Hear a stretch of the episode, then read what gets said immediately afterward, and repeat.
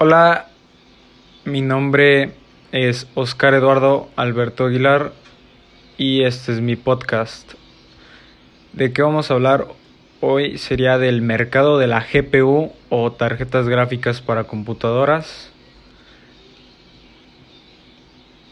Se ha publicado un informe de Valuator Reports que pronostica un crecimiento del mercado de tarjetas gráficas en un 33.6% Llegados al año 2027 los factores serían la realidad aumentada, avances en gráficos gaming, realidad virtual, el IA y la minería, aunque se le da más importancia a los videojuegos.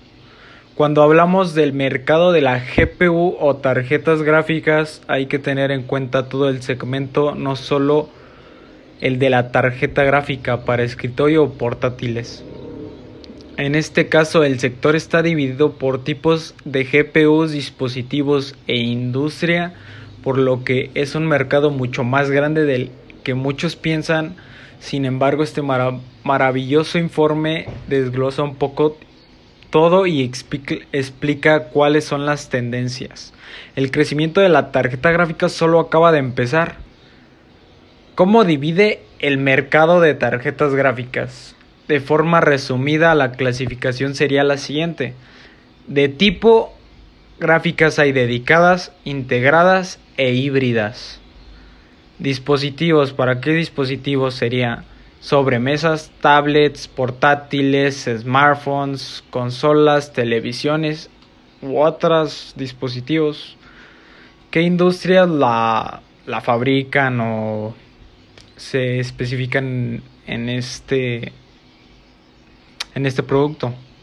Electrónica, comunicaciones de IT, defensas e inteligencia, entre, entretenimiento y medios, automoción también. En el 2019 el mercado de tarjetas gráficas se valoró en 19.75 mil millones de dólares, pero se prevé que alcance los 200 mil millones en 2027. Esto se traduce en que el segmento de tarjetas gráficas experimentará un crecimiento del 33.6% desde el 2020 hasta el 2027. ¿Qué factores son el motor de dicho crecimiento? Los avances en videojuegos y crecimientos de portátiles y sobremesas. En relación, ellos puede que aquí tengan especial relevancia en ray tracing. Una tendencia en crecimiento de AR, realidad aumentada, y VR, realidad virtual. Esto se viene oyendo desde hace mucho, pero parece que para los mercados domésticos todavía queda un poco. adoptación de inteligencia artificial en la industria Nvidia es una de las pioneras y la compra de ARM todavía pendiente. Es una muestra de que el futuro está aquí. La minería de criptomonedas, algo que es considerado como el futuro para muchos. La tendencia de las GPUs. El informe se detiene en cada factor para desarrollarlo un, poco, comenzando por el valor el impacto del crecimiento de las GPUs en los videojuegos. Las consolas han tenido que elevar las exigencias y el mercado de la computadora. Es una realidad en este sentido. Debido a los gráficos hiperrealistas, la demanda de las GPUs ha crecido mucho porque se ha normalizado jugar en 4K, algo de lo que discrepo en realidad virtual y tasa de refrescos altas.